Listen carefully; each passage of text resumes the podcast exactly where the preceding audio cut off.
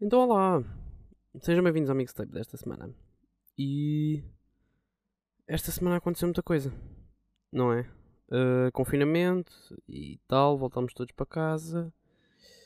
Uh, foi uma cena gira, uh, porque agora as faculdades estão um bocado à nora e não sabe como é que isto tudo vai funcionar, mas. Epá, estou curioso.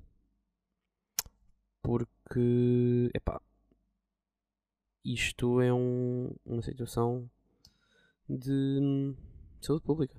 Tipo, um problema que nós todos temos de trabalhar em conjunto para tentar colmatar. E eu sinto que o governo dando liberdade, entre aspas, liberdade, às faculdades de tomarem as decisões que acharem por bem fazer, hum, aliás, que acharem por bem tomar, uh, é um bocado irresponsável. I mean, não é irresponsável por parte do governo, sinto que é mais atirar um bocadinho, chutar um bocado para canto, tipo este problema que são as universidades, porque é uma coisa um bocado mais complexa do que o, o ensino obrigatório. Porque para todos os efeitos a faculdade não é hum, obrigatória. Nós é que escolhemos lá estar, nós é que pagamos para lá estar. E então, não sei, sinto que se calhar as faculdades deviam ter um bocadinho mais de noção de, das quantidades de gente que tem e de que, de que tipo de pessoas é que eles lá têm. Porque, hum, sendo nós jovens adultos, barra adultos, é? já algumas pessoas de idade, entre aspas, de idade.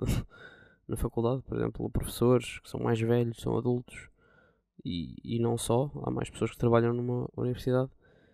Não sei até que ponto é que se justifica essas pessoas correrem o risco de apanhar o vírus. Porque, epá, por exemplo, eu, eu tenho trabalhos para fazer que são dependentes de fazer na faculdade. Então estou um bocado lixado em termos dessa situação. E depois eu penso que é nós estamos a viver nesta situação de Covid há pelo menos o quê? Uh, 10 meses?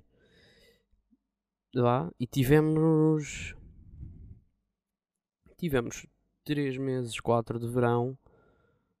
Uh, ok, se calhar não 4 mas vamos apontar ali para os 3 meses. Tivemos 3 meses de verão para as escolas. Neste caso as universidades também. Um, para se adaptarem à situação em que estamos agora de, de Covid. E como se notou no início que os casos estavam a voltar a aumentar assim que abriram as escolas, hum, devia haver um outro tipo de preocupação para com isto e devia-se ter tentado logo na altura adaptar tudo. Por exemplo, cursos práticos como o meu serem logo adaptados um bocado mais para o lado de as disciplinas que tiverem necessariamente que ser dadas em aulas práticas continuam a ser dadas em aulas práticas e são tipo, nós devíamos ir lá. Agora, se as outras podem ser dadas online, devia ter sido obrigatório dar essas disciplinas online. Por exemplo, eu tenho história e sinto que história, por exemplo, podia ter sido dada toda online e não, não foi dada, foi só uma aula que foi a última, que foi ainda neste meio termo assim de confinamento porque também há colegas meus que, infelizmente, tiveram em contacto com pessoas que têm Covid, ou eles próprios apanharam, e tiveram que ficar em casa, fazer quarentena. Porque a faculdade, no meu caso, pá, vou dizer a faculdade, mas aplica-se às escolas todas, devia,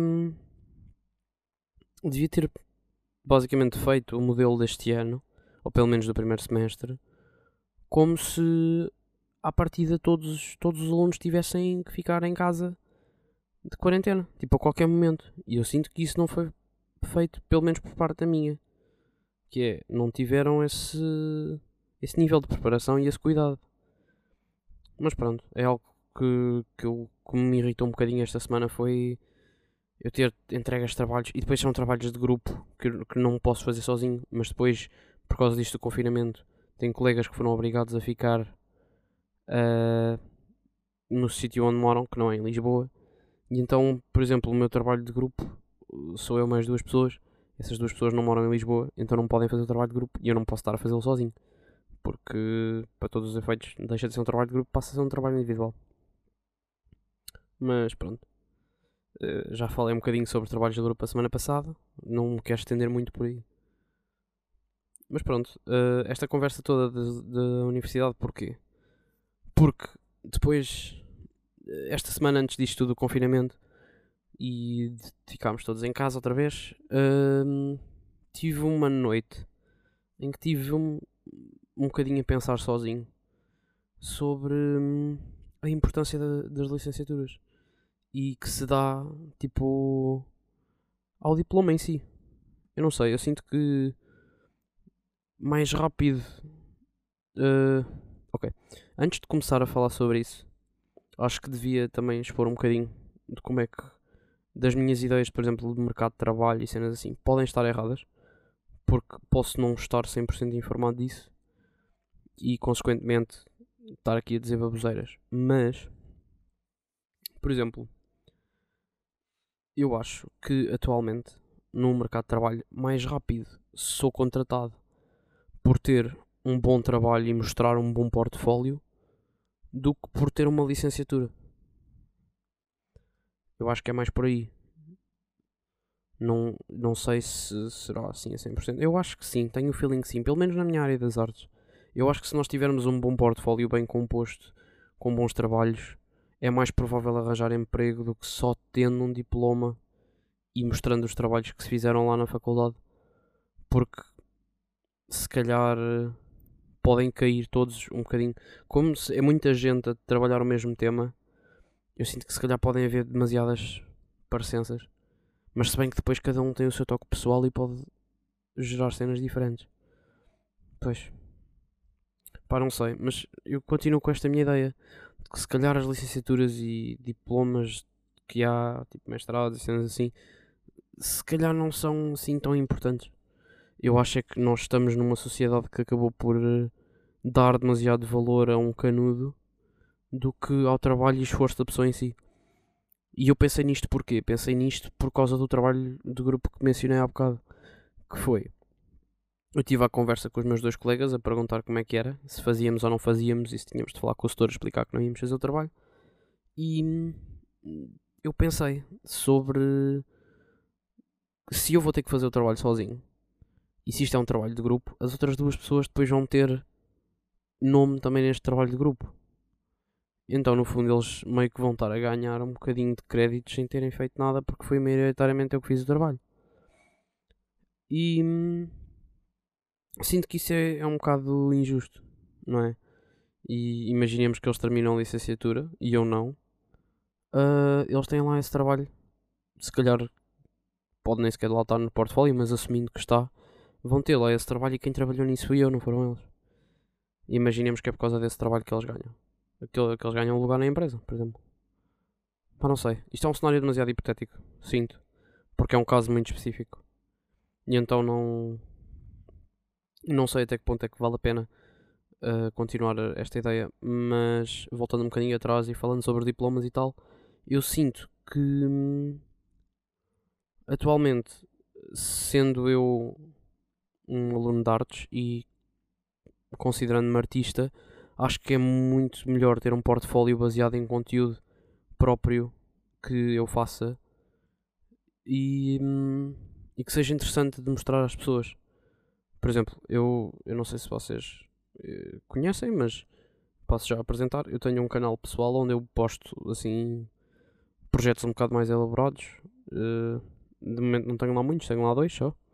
Foram coisas que eu já fiz há algum tempinho, porque não tenho tido muito tempo com a faculdade. Uh, mas desculpas à parte, eu tenho lá dois projetos até grandinhos que, que também estão no meu Behance e que são a meu ver, bastante interessantes. E se calhar mais interessantes de algumas das coisas que eu vou produzir na faculdade. E agora que penso um bocadinho sobre isso, se calhar também a percepção do público é importante. Perdão. No que toca aos trabalhos ou nos nossos projetos. Porque eu acho que a percepção do público daquilo que está a ver é uma coisa bastante importante. E o próprio público acaba por ter uma importância grande no conteúdo que nós estamos a fazer. Porque se nós estamos a fazer isto para uma audiência e essa audiência acaba por, sei lá, sentir que a história tomou um rumo diferente e que já não é muito aquilo que era no início e que se calhar está a ceder um bocado aos limites que tinha definido, pá, se calhar pode pode entrar em, em conflito, não é? Por exemplo, se eu me apaixonei por uma série onde a personagem faz A e depois ela do nada começa a fazer B sem ter nenhum evento que justifique essa mudança de caráter, pá, se calhar eu vou ficar um bocadinho chateado, não é? E depois também o próprio feedback, por exemplo, eu, quando lancei o primeiro episódio disto, recebi algum feedback de pessoas que eu não estava à espera e confesso que foi feedback bastante proveitoso. Gostei bastante de ouvir aquilo que tinham para me dizer sobre aquilo que acharam sobre o, primeiro episódio e isso mais ou menos que vai moldando aquilo que eu vou fazendo aqui. Ou seja, tenho assim uma interação um bocado mais direta com os comentários e com as mensagens que me vão mandando sobre isto, não é? E eu acho isso interessante. Acho que o público tem até um papel bastante importante naquilo que se produz e que é uma força forte nisso de, de ter bom conteúdo. Porque no fundo, se, se eu estou, por exemplo, aquele conteúdo um bocado gar, garbage do YouTube que epá, pelo menos eu acho que a garbage eu não, não me entretenho nada a ver aquilo. Por exemplo, vídeos de pranks e aqueles vídeos muito chatos, tipo acima dos 10 minutos, com só tipo uns, uns vlogs um bocado estranhos com desafios, challenges. Por exemplo, naquela altura em que o YouTube andou cheio de desafios da faca quente. Epá, o primeiro até era interessante. Tipo, nem que seja só para ver uma faca a cortar, sei lá, tipo, chocolate como se fosse manteiga. Mas, epá, ao mesmo tempo, tinha, tinha, a, sua, tinha a sua piada nos primeiros dois minutos e depois tipo, morria porque a gente sabe como é que funciona aquilo. Mas mesmo assim, há muita gente que faz muito conteúdo desse e tem tipo muitas tipo, visualizações no que toca a esse conteúdo. Enquanto que depois temos artistas que produzem séries e webséries e músicas, por exemplo, também, que, que, são coisas que envolvem uma produção muito maior e todo um outro nível artístico que podem ou não ser valorizados. Eu acho que geralmente esses conteúdos são menos valorizados. Mas se calhar porque também têm um público muito específico e não são para o público geral. Mas ao mesmo tempo, quando se está a produzir isso, tenta-se produzir para um público geral, não é tipo um nicho. Tenta-se produzir também para toda a gente consiga apreciar. Pelo menos eu, eu tento. Eu gosto de fazer conteúdo que toda a gente possa ver e apreciar e que não seja de maneira nenhuma tipo não haja barreiras. Por exemplo, eu não, não, não vos peço para terem para fazerem trabalhos de casa e andarem a ler as notícias do, do que é que se passou na semana toda para estarem informados daquilo que eu, que eu falo. Eu gosto que vocês tenham acesso àquilo que eu quero dizer sem terem que ter umas bases antes de ouvirem um episódio, por exemplo. Mas pronto. E outra coisa que eu também senti ao pensar nisto tudo, de, de entrar em empresas e, e arranjar conteúdo e portfólios e não sei o que, foi um bocadinho na, na pressão da idade. Pá, eu não. Eu, eu tenho sentido bastante isso. Que eu faço este ano 20 anos e pá, agora dizer isto alto lado foi um bocadinho custoso. E eu penso, tipo, epá, eu já tenho 20 anos. Eu já devia ter boé das cenas feitas. Mas ao mesmo tempo, eu saí do secundário com 18. Ou seja, passaram-se dois anos desde que eu acabei o 12 ano e que supostamente sou um adulto. E a partir de que idade é que se é um adulto? A sério, essa é outra. Mas, epá, não sei, eu sinto que há uma. Eu sinto que eu próprio meto uma pressão muito grande na minha idade porque eu vejo pessoas com a minha idade lá fora e também cá dentro que neste momento epá, fazem bué dinheiro. Ou pelo menos aos meus olhos é bué dinheiro. Se calhar pode nem ser assim tanto, mas pá, sinto que eles já têm assim uma vida, uma situação financeira estável, já podem começar a ter uma vida um bocado mais independente, por exemplo, não precisam de, de pedir aos pais ou guardar dinheiro do Natal e dos anos para ir sair aqui e ali e já penso, epá, já compram carros. Isso é uma cena que a minha nem me cabe na cabeça porque eu ainda não tive tempo para tirar a carta. Mas epá, o pessoal que compra carros, meu, tipo, o pessoal com 20 anos compra carros tipo uns Audis e umas merdas assim. Eu fico parvo. Tipo, de onde é que vem esse dinheiro? E depois eu, eu, eu já fiz questão de ir procurar, por exemplo, uma pessoa que, que eu veja no Instagram que tem a minha idade mais ou menos e compra um carro. Eu faço questão de ir procurar o que é que aquelas pessoas fazem. E geralmente, ou é Forex ou é esquemas de pirâmide. E eu acho que ele, Forex cai um bocadinho também nessa caixa dos esquemas de pirâmide. Mas eu não sei. Eu não, não, não percebo muito bem o conceito de Forex. Por isso, não, não me vou alongar muito sobre esse tema, porque eu não sei o que é que se faz no Forex. Eu penso que se invista dinheiro a comprar. Pelo que eu sei, compra-se moedas a um preço mais barato e depois vende-se a um preço mais caro, daí gerar lucro. Mas não sei muito bem como é que funciona e não sei se gostava de me aventurar nisso. Eu, eu acho que não. Porque eu, no que toca a números e economias e cenas assim, não sou grande, grande espingarda. Mas é pá, não. Não. Acho que não justifica. E eu depois penso, tipo, pá, mas estas pessoas andam para aqui a fazer bué de dinheiro e eu não faço nada, entre aspas, não é? Não faço, não faço nada em termos financeiros, mas mato-me a trabalhar. E será que é porque eu não sei rentabilizar conteúdo? Ou se eu não sei publicitar os conteúdos? Por exemplo, eu comecei este podcast e opa, vamos para aí no segundo episódio, não é? E epá, eu não estou à espera que isto cresça assim. Agora, tipo, a cada episódio que eu publico, não estou à espera que isto cresça logo bué de, tipo, os números. Não, eu tenho noção que é uma cena que vai demorar e que se calhar nem toda a gente uh, tem paciência para ouvir na altura em que isto sai e depois só vai ouvir isto depois de rajada, porque eu, eu próprio faço isso com alguns podcasts. E isso não será um bocadinho tipo a minha falta de noção de como publicitar o meu conteúdo e de como é que isso funciona. Tipo, eu confesso que aquilo que eu fiz foi eu tenho uma página de arte no Instagram, partilhei nos meus stories e não sei quês quando lancei este projeto e hum, os meus amigos tipo também partilharam. Mas eu não sei se as pessoas que os meus, por exemplo, se os meus amigos partilharem um story meu, eu não sei quantas pessoas é que isso vai alcançar.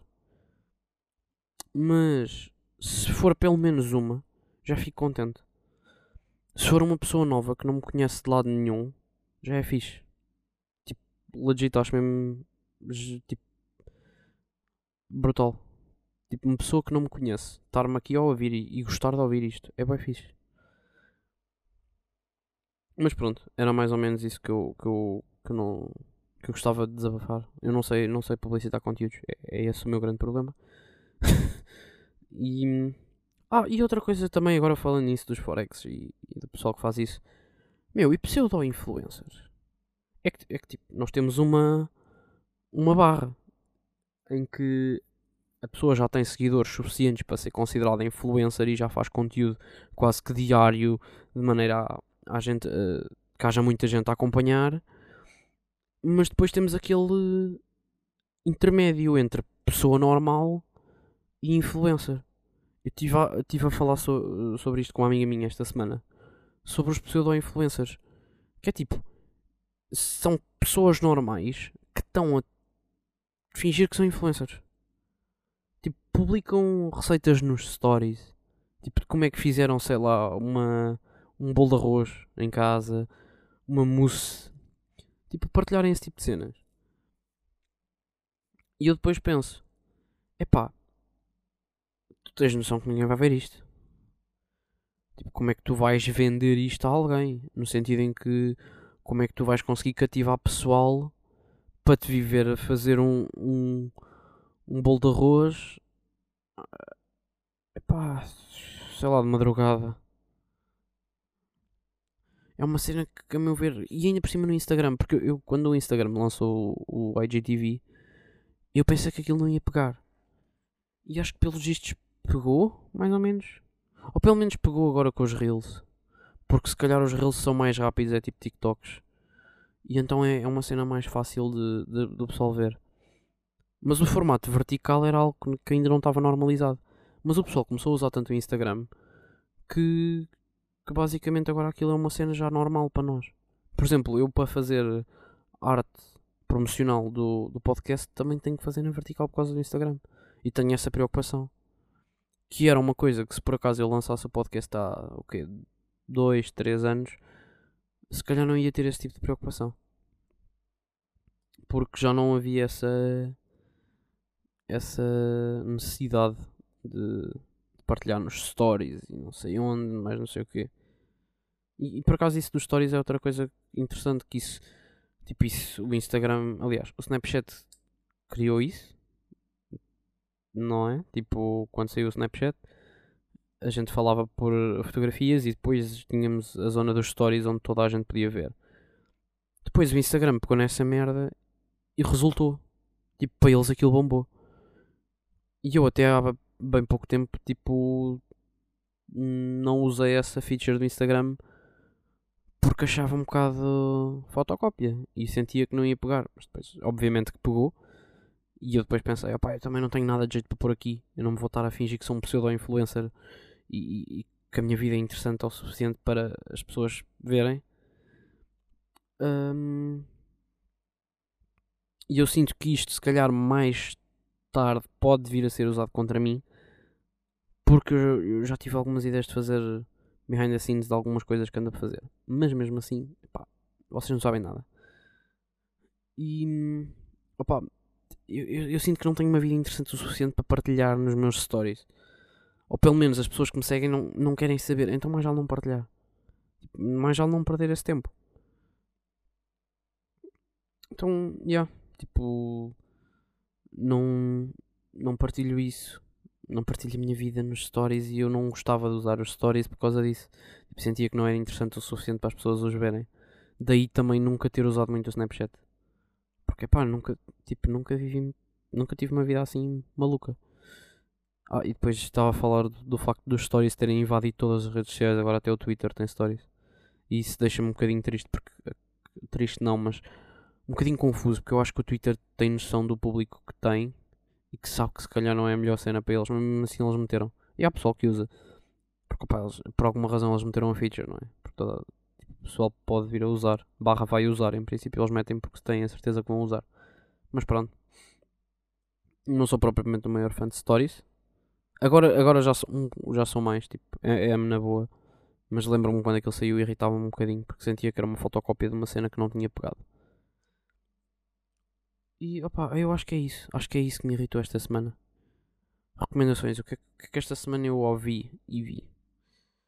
Opa, uh, ei, uma cena que eu falei a semana passada, que ainda não tinha visto, mas recomendei, era WandaVision.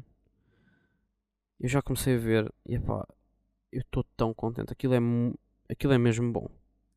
Tipo, eu não, eu não consigo exprimir. Eu, eu, eu também sou boy biased porque eu sou fã daquilo do MCU e das cenas da Marvel. Então eu vou sempre ter uma opinião um bocadinho mais forte. Tipo, vou, eu vou sempre gostar um bocadinho mais das coisas. Mas, epá, WandaVision até agora tem sido muito bom. É basicamente uma carta de amor às sitcoms antigas e que vai avançando uma década a cada episódio. E, opa, tem boa piada. Se, meu, as, se as sitcoms já têm piada por si só, agora com aqueles dois atores, o Paul Bettany e a. Um, Olha, uh, e acabou de me dar a ganda branca do nome da, da, da mulher. É o Paul Bettany e a. Uh, Elizabeth Olsen. É isso? A Elizabeth Olsen, eu tenho quase certeza que é a Elizabeth Olsen. E eu estou aqui a fazer tempo que eu estou a procurar rapidamente. Beth Olsen, é exatamente a Elizabeth Olsen, bem parecia, estava aqui na ponta da língua. Eu não me esqueci, juro por tudo. O Paul Bettany e a Elizabeth Olsen são os dois atores muito bons. E eu não estava à espera que o Paul Bettany tivesse tanta piada. Legit, eu adoro a personagem do Vision nesta série. Epá, recomendo outra vez. Vejam aquilo. Vai sair um episódio por semana. Agora. Até. Fevereiro. Finais de fevereiro, inícios de março, não sei. Sei que, que a série ainda é grandinha, tem tipo uns 10 episódios. Não sei, não estou aqui a mandar 10 episódios para o ar porque eu acho que foi isso que li há algum tempinho. Mas não sei quantos episódios é que tem no fim. Mas é bom. Legit é bom. Tem boa piada. É bem cómico. Mas depois tem sempre aquele lado de história. Porque aquilo não deixa de, ter um, de ser uma, uma história dentro do MCU. Por isso continua a timeline. E a história está muito, tá muito fixe também. Mais, epá, filmes. O que é que eu vi?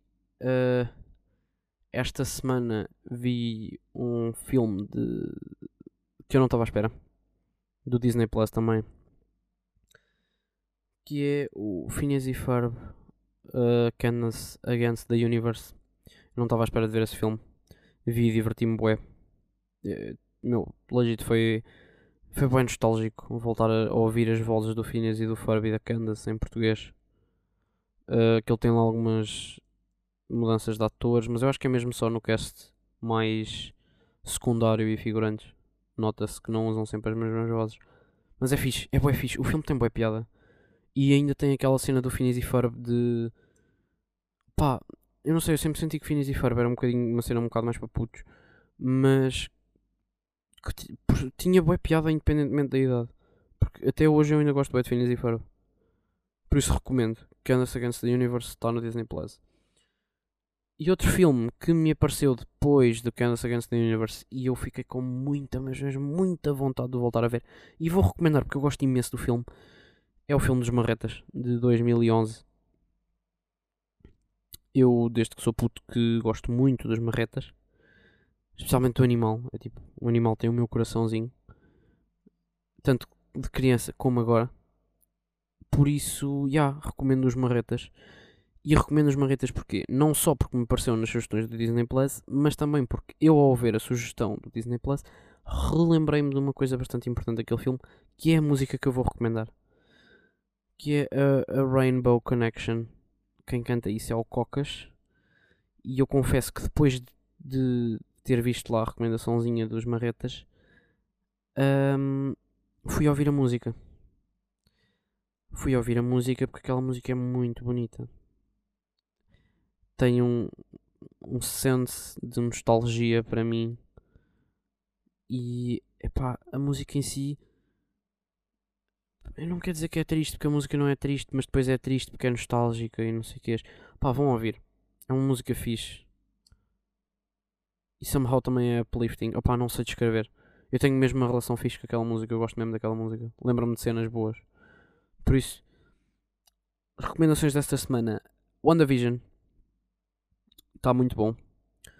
Candace Against the Universe e Os Marretas de 2011, que são dois filmes bué fixe, que são considerados para crianças, mas não quer saber. Eu esta semana andei um bocadinho nostálgico e por causa dessa nostalgia, Rainbow Connection. Quem canta é o Sapo Cocas. Por isso, eu acho que vos deixo com umas boas sugestões esta semana.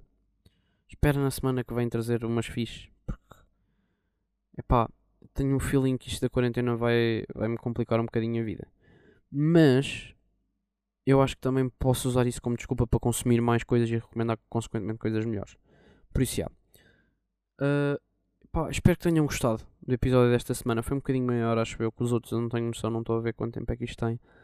Um, mas espero que tenham gostado e que não tenha sido um. que não tenham tido uma semana muito má. Porque com isto tudo do Covid, tipo, perdeu-se um bocado do medo do Covid e então as pessoas andaram mais desleixadas. Mas eu sinto que ainda assim há muita gente consciente e que tem medo. Por isso, é para o pessoal que anda assim um bocado mais ansioso, espero que esteja tudo melhor com vocês agora que vamos entrar em quarentena. Sei que custa um bocado entrar em quarentena, porque sermos privados das nossas liberdades custa sempre um bocadinho, mas desta vez é para um bem maior. O próprio Sistema Nacional de Saúde já está a dar o berro. Por isso, é pá, é só mais esta etapa final. Já há aí vacinas, a gente está quase no fim disto tudo. Só temos de aguentar mais um bocadinho. Por isso, espero que tenham tido uma boa semana, dentro dos limites do possível. Que tenham uma melhor do que esta, porque eu sinto que esta semana foi muito atribulada para toda a gente. E. Hum, Vemo-nos para a semana. Tchau.